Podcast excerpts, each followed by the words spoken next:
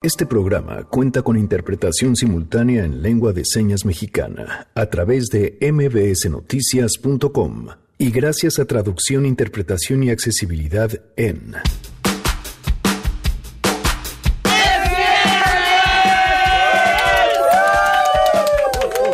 ¿Y cuál miedo al coronavirus? ¿Quién dijo miedo? Sangre azteca estará con nosotros. Y cantaremos y gritaremos y echaremos nuestra saliva por los micrófonos y la esparciremos por la cabina. Pero nada más les digo que llevo un par de semanas tosiendo. Y soy tan rebelde que no lo pienso dejar de hacer. Me da igual cómo me miren. Oigan, tenemos, bueno, vamos a hablar justamente acerca de los primeros casos de coronavirus confirmados en México. Tenemos todos los detalles y por supuesto las recomendaciones. De modo que tenemos ya un caso confirmado de coronavirus. Este consideraríamos que es el caso índice. Tenemos buenas noticias y el privilegio de tener en cabina a una premio Nobel, premio Nobel de Química. Es la quinta mujer en ganar el premio Nobel de Química, la primera mujer en Estados Unidos en ganar este reconocimiento y, justamente lo que le valió este re- reconocimiento la ha llevado a revolucionar la agricultura, especialmente a la del maíz. Vamos a platicar con ella en, en esta conversación que estoy segura les va a gustar muchísimo, así que arrancamos a todo terreno. MBS Radio presenta A Todo Terreno con Pamela Cerdeira.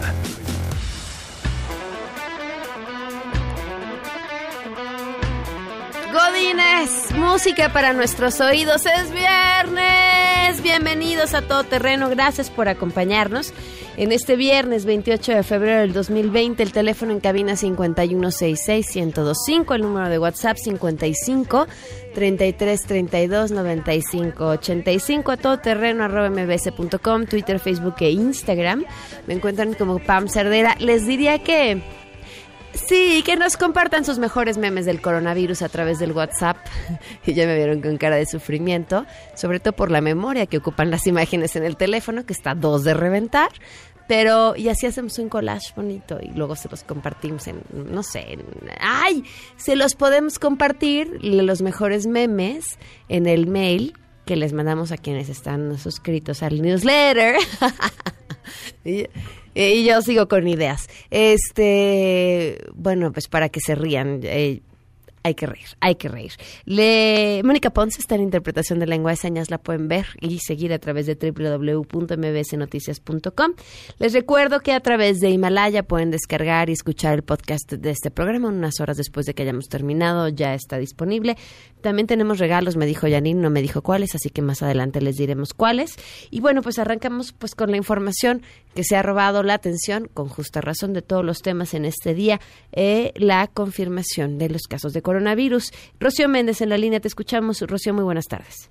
Muy buenas tardes, Pamela. Efectivamente, se trata de dos personas, un individuo de 41 años que se encuentra actualmente en un hotel, pero que ya está bajo el resguardo de autoridades sanitarias de Sinaloa y que recién ellos confirman que efectivamente se trata de un caso del coronavirus, así como el de una persona que es atendida en el Instituto Nacional de Enfermedades Respiratorias. Esta última persona, Pamela, es el conocido como caso índice, es decir, el primero en el país. Su salud es estable, tiene una enfermedad leve, no neumonía ni síntomas parecidos más que a los de un catarro. En ese sentido, se considera que es una persona joven y por ello su riesgo es muy bajo de que de que este virus en su organismo genere trascendencias mayores como pudiera ser el riesgo mortal. Hay que destacar que también hay cinco contactos que están vinculados con esta persona, principalmente de su familia. En ese sentido, Hugo López Gatel, el subsecretario de Salud y encargado de dar estas advertencias al pueblo de México, señaló que un caso puede producir hasta dos o tres casos, pero todo se está verificando de manera oportuna. Escuchemos al funcionario de salud. Decirle a la gente Hablemos de dos casos, el del INER, tuvimos la doble confirmación, cuando se implanta una nueva técnica diagnóstica, el Laboratorio Nacional de Referencia se mantiene como punto de control de calidad durante los primeros 8 a 10 días. Seis unidades hospitalarias de alta especialidad en la Ciudad de México, pero que son federales, son los que más recientemente adoptaron el protocolo. Una semana previa, los 31 laboratorios estatales de salud pública habían adoptado la técnica. En el caso de Sinaloa, damos por válida la confirmación del laboratorio estatal. De todos modos, se verificará en el laboratorio de referencia. Que esto ya sucedió, como pudimos informarnos en las últimas horas. Hay que destacar, Pamela, que en el caso del crucero que embarcó en Cozumel, se ha descartado por completo que viajeros hayan traído esta enfermedad. Los dos casos identificados tienen que ver con influenza y están bajo tratamiento. Así es que en cuestión de horas, pues seguramente también los viajeros van a poder descansar un poco de este confinamiento que sufrieron en alta mar. Y finalmente el presidente López Obrador también hizo una precisión al pueblo de México. Hay capacidad en este país médica, hospitalaria, de medicamentos y por supuesto de personal para atender cualquier caso que se llegara a presentar. Vamos a escuchar. Decirle a la gente, serenos, tranquilos, tenemos capacidad para enfrentar esta situación. Estamos preparados para enfrentar esta situación de el coronavirus. Tenemos los médicos, los especialistas, los hospitales, la capacidad para hacerle frente en la medida en que se vaya presentando. Vamos a atender los casos. En un estadio grave, el coronavirus es algo parecido como la influenza en el terreno del riesgo mortal, Pamela fue lo que aclararon las autoridades sanitarias al destacar que en el 90% de los casos que se han registrado en el mundo son leves, es decir, los síntomas son parecidos a un catarro o en algún momento son hasta indistinguibles. En este sentido, se hacen las advertencias pertinentes para que haya una precaución importante ante cualquier posibilidad de dudar de que se esté afectada por esta por esta enfermedad o afectado por esta enfermedad personas sobre todo de edad avanzada con enfermedades crónicas, asimismo como los menores de 5 años y eh, las personas que tienen bajo nivel de, de inmunodeficiencia en este terreno, pues hablamos sobre todo de los enfermos de cáncer, por ejemplo, o de VIH. En esa línea apenas es un estadio, habría tres, es decir, se ha identificado a nivel local que ya hay personas con coronavirus, vendría un segundo estadio en el que no estamos, en donde podría empezar la generalización de esta enfermedad y finalmente lo que ya sería una realidad que pudiera darse, si es que se da, de unas ocho a nueve semanas de que esta enfermedad se detecte en varios puntos de la República Mexicana. En ese sentido, pues todavía no se llega al nivel de las medidas extremas que en algún momento llegamos a vivir con la influenza en el 2009. Escuchemos de nueva cuenta al doctor López Gatel. No hay razón alguna hasta este momento para cerrar escuelas, cerrar trabajo, tener ausentismo laboral justificado de manera generalizada. Estamos en escenario 1 y esto es transmisión localizada en torno a los contactos. Estamos hablando de unas pocas decenas de casos que pudiera haber alrededor de los casos. No hay transmisión generalizada. Es el reporte al momento, Pamela. Gracias, Rocío. Muy buenas tardes. Buenas tardes. Le agradezco inmensamente al doctor Alejandro Macías, el desinfectólogo excomisionado de influenza y, bueno, además una persona brillante para explicar con absoluta claridad estos temas que nos acompaña vía telefónica. Gracias y muy buenas tardes. Hola Pamela, un gusto estar con ustedes. ¿Qué tenemos que tener en mente en estos momentos? Bueno, estos casos nuevos realmente no deben asustar, como ya lo han explicado suficientemente. No es más que el cumplimiento de lo que se ha dicho siempre, el virus tarde o temprano va a llegar. Todavía no significa eso que la, que la enfermedad se esté propagando en México. Llegó del extranjero. Si en lugar de venir a México hubieran ido a Colombia, bueno, pues a lo mejor lo detectan en Colombia. Eso no significa que en México ya se esté propagando el virus. Pero también es muy posible que en breve el virus empiece a propagar en México, que ya haya casos que se adquieren en México. En ese sentido, por ejemplo, el caso que reportaron el día de anteayer, em, en, California, en los Estados Unidos, es más significativo. Es una sola persona que diagnostican, pero no saben de dónde pescó la enfermedad. Allí sí, pues dices, ¿de dónde la sacó? Pues es que eso quiere decir que hay una transmisión sostenida en la comunidad. Pero estos casos son casos todavía importados que de alguna manera pertenecen más a la epidemiología de Italia que a la epidemiología de México. Están ya confirmados, ok, pero ya no se puede apostar tanto por contener esto. Esto evidentemente ya no es contenible. Eh, entonces tarde o temprano se va a propagar. Casi seguramente sí, digo, eh, no hay más que ver, por ejemplo, la influenza de cada año, cuando la hemos podido detener. Es muy semejante. Bueno, nunca, hemos podido contener la influenza. Esto tampoco lo vamos a poder contener. La, vacunación es la que genera algún, no sé qué porcentaje de, de, contención eh, genera la vacunación. La vacunación es fabulosa en el caso de la influenza, porque tiene una protección alrededor del 50%. El problema es que aquí la, no tenemos una vacunatoria para el coronavirus y no la vamos a tener antes de un año por lo menos. Porque inclusive si ya existiera ahorita la vacuna, hay que hacerle extensas pruebas. Las compañías ya se vieron que no es mucho negocio hacer vacunas para que luego los, este, los estén demandando legalmente por cualquier cosa los grupos antivacunas. Ok, cómo finalmente el tema de los recursos eh, juega un papel importante en los resultados y la, y la, forma en la que percibimos y vivimos estas historias, ¿no? Entonces, a ver, si, si pensamos que finalmente la contención eh, es de cierta forma inevitable, eh, ¿Cómo, ¿Cómo entender si México está o no preparado, si nuestro sistema de salud eh, está capacitado para, para que pase lo que tendría numéricamente que pasar?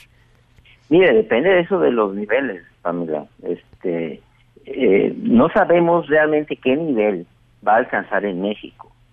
Si el nivel es, digamos, una baja intensidad, como está ocurriendo en algunas regiones, inclusive de China, quiere decir que no, no toda China está igual. Hay unas regiones donde la intensidad es muy baja. Si así nos llega, pues está bien, el sistema de salud seguramente nos va a alcanzar más que suficiente. Pero si esto llegara con la intensidad semejante a la que llegó en la ciudad de Wuhan, en China, no, no nos va a alcanzar eso, yo creo que hay que decirlo con claridad. No tenemos suficientes camas de terapia intensiva. México necesitaría más camas de terapia intensiva. Digo, a lo después de esto lo vamos a aprender, pero tenemos muy pocas camas de terapia intensiva. Aún, por ejemplo, grandes conglomerados como el de la Ciudad de México, eh, para 10 millones de habitantes probablemente no hay arriba de 500 camas de terapia intensiva, que además ya están ocupadas. Si esto llega con una gran intensidad, puede ser que necesiten una máquina para respirar, pues unas dos o tres mil personas. ¿Cómo le vamos a hacer? Entonces, sí hay que decir, primero, una nota de tranquilidad. Esta enfermedad no se complica en la gran cantidad de las personas, en la gran proporción. Segundo, los que se complican y ya necesitan ir a un hospital son relativamente pocos, quizá un 20%. Y de eso probablemente acaso uno de cada cinco va a necesitar una máquina para respirar. Pues no sientan que si se van a enfermar se van a morir, ni nos vamos a infectar todos, ni nos vamos a morir todos de esto. Lo que sí es muy probable es que si se infectan millones de personas, pues aunque sea una baja proporción las que se complican, esos van a necesitar una máquina para respirar que por desgracia no tenemos. Ojalá no sea ese el escenario y nos trate este virus con una baja penetración y que se regionalice y que entre en bajos niveles como ha entrado en muchas regiones del mundo. Si, si se sabe que los síntomas son síntomas inmensamente similares a los de una gripa, ¿qué tendría que tomar la gente en consideración para decidir si esa gripa es una gripa o amerita correr a un hospital? Mire, ahorita mismo, por ejemplo, en México, evidentemente el coronavirus no está diseminado. ¿Acaso hay algunos casos? Yo tampoco creo que este paciente que venía de Italia es el caso de inicio, el caso cero. Yo creo que ya hemos tenido algunos casos y ni cuenta nos hemos claro. ¿verdad? Y simple y sencillamente no se ha propagado lo suficiente en la comunidad. Eso será cosa de verse. Si ahorita a mí, que soy infectólogo, me llega un paciente con esas características y no me dice que estuvo en China o en una relación epidemiológica con algún enfermo, yo lo que pienso es que tiene influenza. Y de hecho, si ahorita alguien tiene fiebre, tos, en México, lo más probable es que tenga influenza, no coronavirus. La influenza va a durar todavía todavía este mes, el mes que entra probablemente, y todavía es más probable que sea influenza que sea coronavirus. Tenemos que esperar a que las autoridades nos digan, miren, ya hay coronavirus en tal región y en tal región, y entonces ya lo pensaremos. Ahorita no lo piensen y no salgan a hacer compras de pánico de medicamentos y de este, cubrebocas que además no les van a servir para nada. ¿Se puede explicar o para entenderlo mejor, ¿por qué, por ejemplo, en esta región en China se propaga de esa manera y, o de esa forma tan eh, feroz, por así decirlo, y no pasa lo mismo, independientemente de las capacidades de sus sistemas eh, de salud, ¿no pasa lo mismo en otras regiones? ¿Qué lo explica? Sí, eh, mire, por ejemplo, la influenza ya sabemos que tiene la capacidad siempre de llegar hasta el último rincón del mundo. Eso es la influenza, el virus de la influenza, eso nos ha mostrado. Pero en coronavirus, por ejemplo, los coronavirus graves que ya existen, por ejemplo, el SARS, del 2002 que desapareció, ese se regionalizó, entraba con fuerza en algunos lugares, pero en otros lugares ni los tocó. Eso hizo. Y el MERS, que es el del Medio Oriente, hace lo mismo. Entran en regiones, atacan severamente algunas regiones, pero otras las dejan indemnes. Ojalá que ese virus haga lo mismo. Ojalá que, por ejemplo, no le guste el calorcito, que ya mero llega, y que, y, que de ahí nos podamos agarrar, ¿verdad? Pero si el virus tiene la capacidad que tiene, por ejemplo, la influenza, no, eso no lo detiene nadie. Eso hay que, hay que aceptar que no es posible contenerlo. Eh, hay que apostar más, y lo ha dicho ya el subsecretario López Gatel, hay que apostar por la mitigación, o sea, cada quien tiene una responsabilidad de lo que tiene que hacer con su propia salud y las instituciones tienen su responsabilidad si recordamos, el AHN1 se regionalizó en México para entenderlo mejor. No, digo, había regiones de mayor intensidad, pero la influenza, como buena influenza que es, esa ya llegar a todos los rincones del mundo y no, no deja un rincón libre. ¿Acaso una comunidad extraordinariamente aislada? La influenza tiene la capacidad de llegar a todos lados. Este virus probablemente tenga esa capacidad, no lo sabemos. Eh, por lo que estamos viendo, hay regiones que van a entrar con mucha fuerza, probablemente a las regiones densamente pobladas como las de la Ciudad de México y las regiones con menos densidad probablemente ahí va a entrar con menos fuerza. Pero ahorita son hipótesis, no sabemos bien a bien todavía cómo se va a comportar a un plazo mediano y largo. Si la letalidad es más alta conforme avanza la edad, o sea, si, y, aún así en porcentaje entiendo es bastante baja, eh, pero corren mucho menos riesgo los niños que eh, las personas de 60, 70, 80 años, obedece a el, la salud o, las condiciones en las que se encuentra una persona de esa edad o, cómo se explica? Miren, eh, ahí, ahí los niños no se sabe muy bien por qué no los afecta, pero ese es un, ese es un, una gracia, digamos, que esto no va a afectar a los niños, ya lo sabemos y ya vamos de gane porque acaso vamos a ver medio, media pandemia. Ahora, los adultos a los que va a afectar más son las a los que están en edades avanzadas o a los que están en condiciones malas de salud. Conclusión, si te va a pegar esta enfermedad que es muy probable que nos vaya a pegar porque lleguen varias oleadas, lo mejor es que te encuentres en las mejores condiciones posibles. Lo mejor es que te encuentres joven, pero bueno, eso ya no depende de ti. Lo que sí depende de ti es que estés en buenas condiciones físicas, que no fumes, porque hay gente que ya salió a comprar cubrebocas, pero fuma 15 cigarrillos al día. O sea, como que los cubrebocas no le van a servir para nada, es mejor que deje de fumar. Y dejar de fumar es bien difícil, así que ahorita hay una buena excusa, al menos el miedo ayuda. Dejar de fumar te va a ayudar. Si no haces ejercicio, haz ejercicio. Si no cuidas tu peso corporal, cuídalo. Haz ejercicio, cuida tu peso corporal. Atiende la higiene, higieniza tus manos, no te estés mordiendo las uñas, no te estés picando la nariz, no te estés rascando los ojos. Eso es costumbres que tenemos que tener. Y si no llega la pandemia, bueno, qué bueno, te sirvió de todos modos. Doctor, pues algo más que quisiera agregar que crea que sea importante que el público tome en cuenta. Me gustaría insistir en esto último. Hay responsabilidades individuales e institucionales. Las instituciones deberán estar haciendo su trabajo y afinando las terapias intensivas porque muy probablemente las vamos a necesitar. Y nosotros individualmente ya dijimos, cuida tu higiene, cuida tu salud, haz ejercicio, evita las adicciones, si las tienes, déjalas. Si no cuidas tu dieta, tu peso corporal, es muy buen momento para que empieces eso y un programa de ejercicio. Muy bien, pues doctor, como siempre es un gusto poder platicar con usted. Un gusto, Pamela, que muy bien. Gracias, muy buenas tardes. El doctor Alejandro Macías. Vamos a una pausa y, y volvemos. Regresamos a todo terreno. A todo terreno con Pamela Cerdeira. Continuamos. ¿Qué creyeron que no había buenas noticias, pues sí les dije que además teníamos boletos y teníamos un montón de cosas.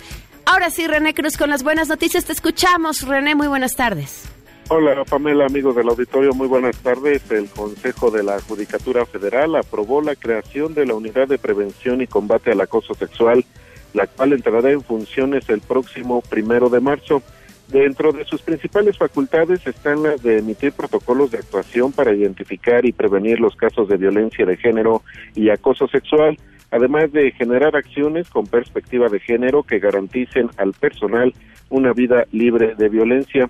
También asesorará y dará seguimiento a los casos de acoso sexual y violencia de género, además de proporcionar atención jurídica, médica y psicológica de primer contacto para todos los casos. El Consejo de la Judicatura Federal destacó que en el Poder Judicial de la Federación no habrá cabida para el acoso sexual y la violencia de género y destacó que la igualdad y la eliminación de todas las formas de violencia son y han sido una prioridad.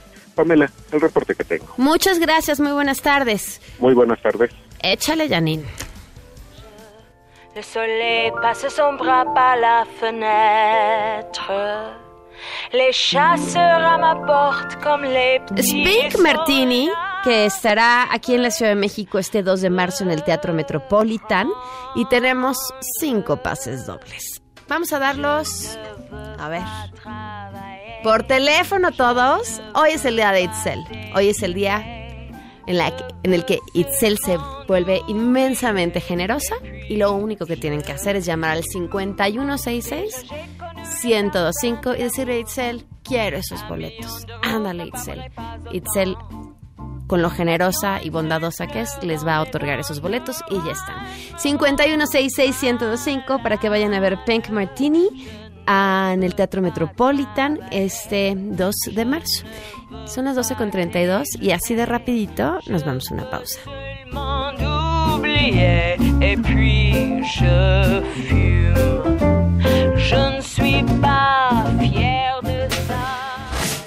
Regresamos a todo terreno. A todo terreno con Pamela Cerdeira. Continuamos. Ladies and gentlemen, señoras y señores, ha llegado el momento de presentar con orgullo el galardón a lo más selecto de la semana. Los premios de la semana en A Todo Terreno. ¡Ya está aquí Sangre Azteca! Oigan, se nos fue la premio Nobel que teníamos en la sala. No, bueno. ¿Saben que yo creo que me vio toser? y luego hablamos del coronavirus. Ustedes no se... ¡No se vayan, muchachos! ¡Esperen! ¡Ya nos vamos! ¡No, no! Ahí nos vemos luego. esperen! Gracias por participar. No, que llevo sintiéndome mal así las últimas dos semanas. Diagnosticada, na- nada Vamos importante. Bueno, ¿están listos? Tenemos muchísimos Tenemos nominados. De qué hablar y cantar. Eso, ¿también de qué hablar? Sí, sí. Cuéntame, ¿de qué quieres No, no, platicar? Vamos a, mira, cuando yo Pero acércate al micro porque si no, no te escucho. Cuando yo era pequeño. ¿Qué pasó cuando eras pequeño? Es cierto. Cuéntamelo Vámonos, vámonos con el Está primero. bien, vámonos entonces con nuestra primera nominación. Arrancamos con este motel inaugurado en Querétaro que no estaría en esta emisión de los premios de la semana si no fuera porque cuenta con algo especial, algo que a muchos les va a llamar la atención. Una guardería. ¡Ay, qué! ¡Son unos visionarios! ¿Cómo no se me ocurrió a mí? ¡Claro! ¿Cómo no se me ocurrió? Son unos visionarios. No, qué bárbaro. bueno, fue el resultado de un estudio de mercado hecho por un empresario que tras varios meses de investigación notó que muchas parejas pues sí querían pasar un ratito de intimidad sin tener que preocuparse por las criaturas. Encontró un nicho de mercado que está creciendo. Él dice en efervescencia. Hay muchas mamás solteras en el estado que siguen con su vida, que tienen una nueva pareja y no tienen con quién dejar a sus hijos para poder tener un rato de intimidad. O papá soltero. ¡Bravo! Muy bien por No ellos. más preocuparse por los seguros en las puertas. Tú te No, vas a este lugar, te cuidan a las criaturas y... Sí, no, además especialistas y toda la onda. No, no, qué genial. Se la rifaron. Vamos a cantar, vamos a cantarle por brillante. Bien. Si tú tan solo quieres un poco de intimidad, pero tus bendiciones no te dejan en paz. Con 300 varitos tienes la solución. Así que ya no lo pienses y dale vuelo a tu pasión. Bienvenidos al Hotel Queretano.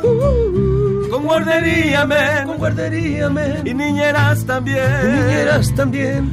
Todo el mundo al nuevo Hotel Queretano. Lo pasarás muy bien, pasarás muy bien. Tu bendición también.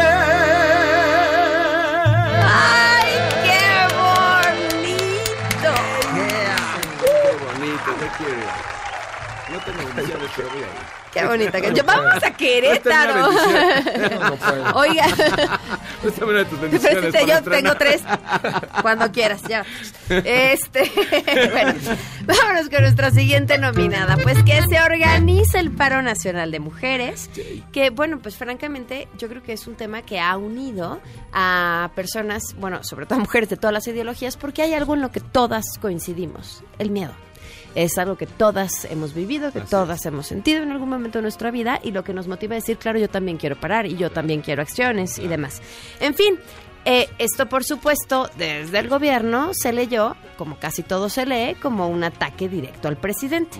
Así que Irma Sandoval, Virgilia Sandoval, secretaria de la Función Pública, tras notar la fuerza que este movimiento estaba tomando, decidió tuitear.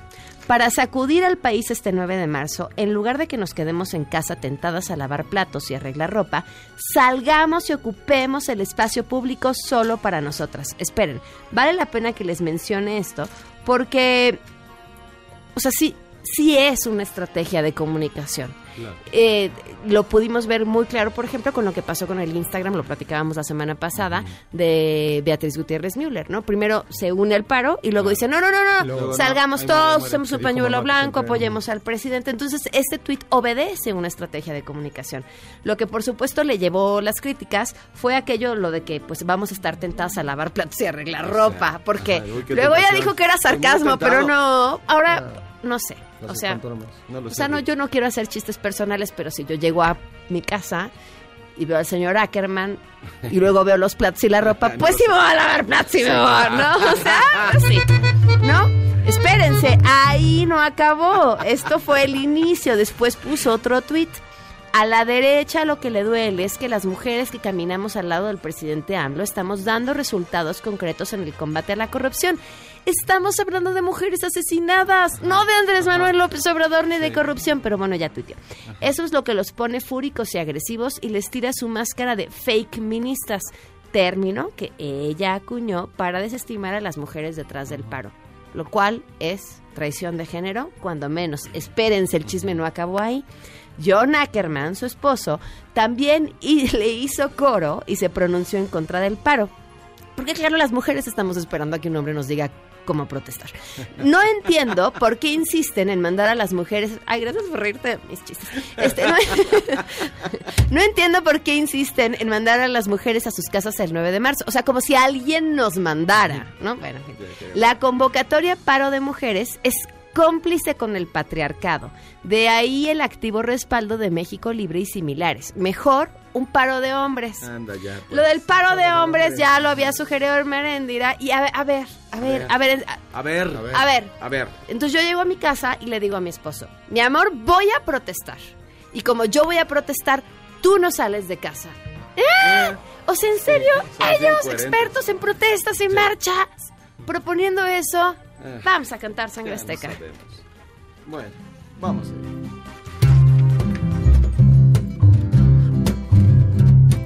No sé por qué no apoyó.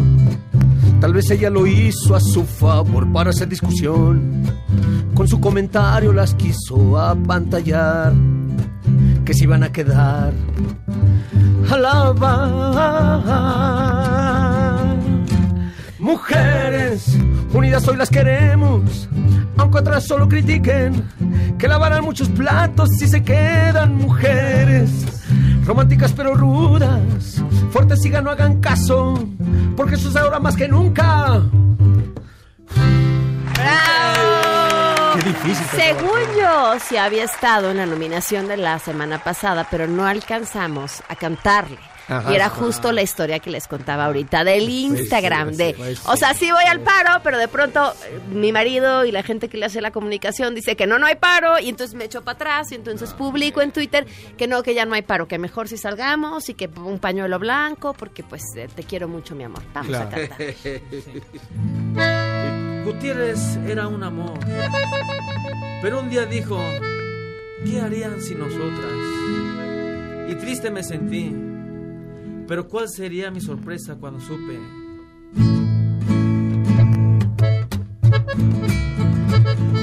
No que no, que nueve tú descansarías y hasta que cambiaría por ti y que ahora no, que no le convenía, que juntos es mejor al fin. Vivirás y estarás siempre por mí y andarás, trabajarás y aquí en casita yo te esperaré.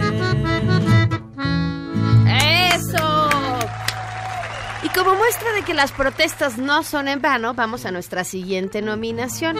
Y esto sucedió en eh, la Escuela Secundaria Técnica Industrial y Comercial ubicada en Cuautitlán, en el Estado de México.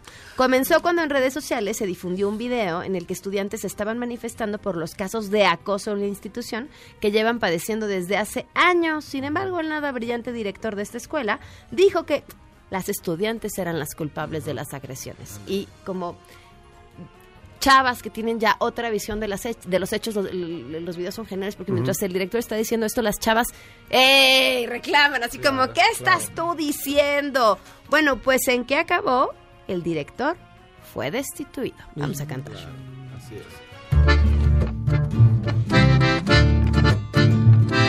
Solo quieren su derecho a ser felices y estudiar. ¡Hey! ¡Teachers! ¡Déjenlas en paz! Y quien las moleste, seguro las pagará.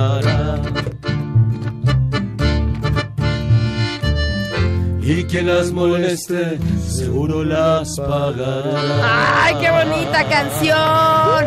Seguimos en el Estado de México para nuestra siguiente nominación. Profesor de la Universidad Autónoma del Estado de México que fue evidenciado a través de un video en el que aseguró lo siguiente. Escuchen. Soy hombre como los varones de aquí y ustedes, mujercitas, son mujercitas. Y bueno, pues no, la carne es débil, la tentación es grande, decía mi compadre Pedro. Este, po- este poco atinado comentario partía de que él estaba explicando que una de sus sobrinas le había dicho que lo habían señalado en unos carteles como un acosador. Y pues, pues soy hombre y ustedes mujercitas y la carne es débil. Vamos a cantar. Esto no es de un caballero, te lo juro, mucho menos de un maestro que le cuente a sus alumnos, porque la mujer vale mucho en este mundo, pero a qué falta de respeto de este individuo. Porque eso no es de un caballero, lo descansaba, no un día, sino toda la semana, para que pensara antes de que se expresara, porque él no es un caballero y mejor, mejor yo no le digo nada. ¡Ay, qué bonito cantó en sangre! Usted que vamos a una pausa y volvemos. Regresamos a todo terreno. A todo terreno con Pamela Cerdeira. Continuamos.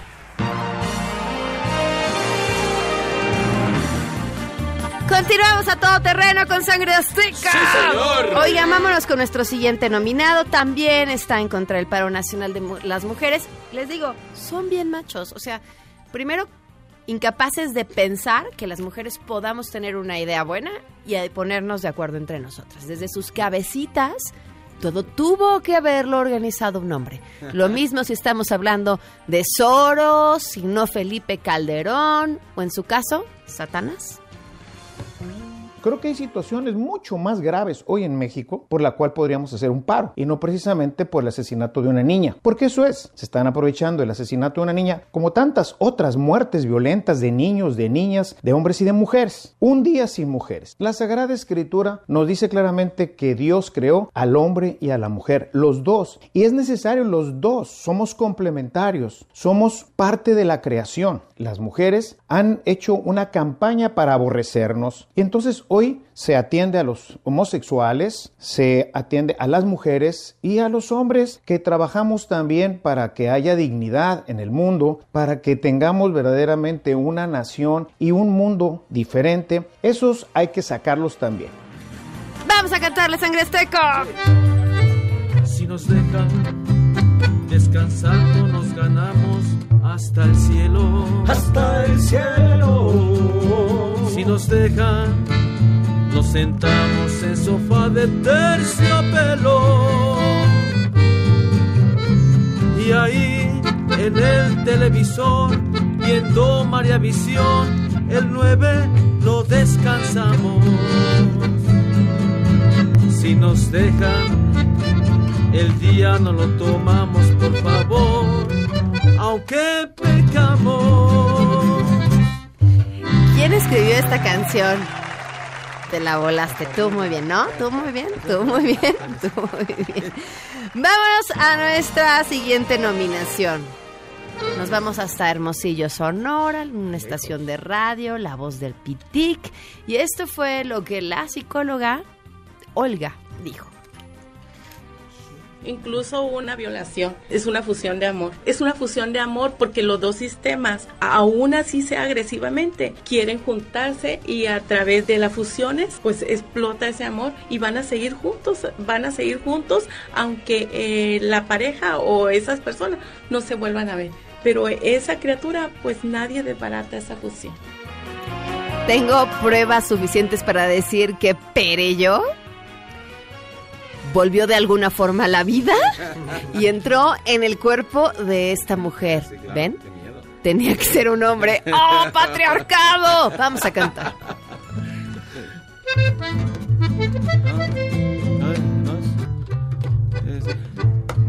Es este. Es este. ¿Quieres que la, ¿quieres que la Ah, cante? ya, ya, ya. Yo la canto si quieres. Vamos. Él la maltrató, le quitó la confianza, la ultrajó y la lastimó y le arrancó el corazón. Y en la eternidad los dos unieron sus almas para darle vida a esta triste fusión de amor.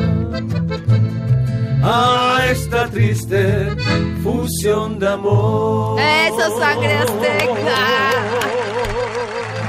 Yo sé que ya no hay corrupción, salvo en el Estado de México. Bueno, es una excepción a lo mejor, ¿no? O sea, ya saben, un policía que le hace mala fama al resto. Bueno, pues uno. sí, uno, un, Sí, sí, uno, claro. claro, claro, claro. Se trata de esta historia en donde un par de elementos de la policía estatal intentaron morder a un automovilista al decirle que su auto no circulaba ese día. Sin embargo, él grabó todo con su celular, llamó a asuntos internos para reportar el intento de extorsión, provocando que entonces sí, la actitud de los policías cambiara. Vamos a escuchar. Mira, te lo pido de corazón. Mira, tus fotos de mi protesta y vecino eso de fuera, yo güey. también tengo música. Perdóname, güey. Mira, te invito a un refresco yo de corazón, güey. No tengo mucho, güey. De corazón te lo digo de amigos, güey. Ya Mira, vienen. güey, Por eso, mira, dile que, te- que no sabes, güey. Ya vienen. Por eso no me paro, güey. Mira, No, de, de amigos, de no, amigos, güey, vienen. Mira, lo de menos decirme no, güey. No, estoy aquí dándote la cara, güey. Perdóname, güey. Es esos momentos en los que se intercambian los papeles y el ciudadano le dice, pues a ver cuánto traes y nos arreglamos. mira, mira, te, te paso, te paso aquí mi tarjeta de circulación y ahí, ahí lo que traiga, no tra- te acompaño al cajero. Ay, vamos a cantar. Pareja hay que comer, hay que desayunar algo. Mira, y que viene uno allá, con ese nos persinamos. A ver, oríllese la orilla. oficial, pues ¿a qué hice? Déjamelo, parejita, déjamelo. Amigo, va usted a tener de una vez que irse mochando para que usted pueda andar tranquilito circulando. La gente se cohibe y termina dando lana. También tiene la culpa por andar dando mochadas. Todos había salido bien, pero ellos nunca pensaron que el tipo se iba a quejar. Se terminaron disculpando. Qué bonito, Sangre Azteca. Para la siguiente nominación nos vamos hasta el Senado con la nominada del día de hoy, Lili Telles. ¿Qué pasó? Bueno, pues primero, esta historia comenzó cuando Jesús E. Rodríguez, senadora de su misma bancada, publicó en Twitter un video, eh, pues un paliacate, y ella como hablaba con la mano, y bueno, ella hablaba acerca de aborto para todo México, aborto legal ya, y entonces Lili Telles respondió, el primer feminicidio ocurre cuando no se deja nacer a una niña por causa del aborto. Ya así, aunque Telles este, apoya el paro nacional, bueno, pues no pudo evitar traer el tema en la conversación. Nada más, o sea, yo creo que sí es bien importante que nuestras legisladoras estén bien informadas y Lili Telles está en su derecho de pensar lo que quiera pensar, pero sí es importante no mal informar. De entrada, decir que el aborto es un feminicidio está completamente equivocado por muchas razones. La principal y más básica de ellas es que el género tenía que, tendría del, de- de- del bebé o del feto tendría que ser una razón para tomar la decisión del aborto. Y, y- y lo digo con, con- con mucho cuidado porque, porque hay países en donde eso sí sucede. O sea, hay países en donde el género del bebé sí es una factor, un factor para tomar una decisión. Entonces, eh, me, me- me parece delicado, sobre todo que siendo senadora, pues lo diga así al, al, al ahí se va por tratar de defender su causa. Vamos a cantar. Vamos a ver. Suelta tu pañuelo verdoso, que no ves que el aborto es el primer indicio del feminicidio. Me sumaré, nueve ninguna se mueve, pero no estoy de acuerdo con lo del aborto, entiéndanlo ya. Azteca! Sí, señor. ¿Saben qué? Ya nos vamos, se quedan en mesa para todos. Les por acompañarnos, sangre azteca en sus Sí, redes señor. sociales y que les canten ya. Adiós. Adiós, adiós.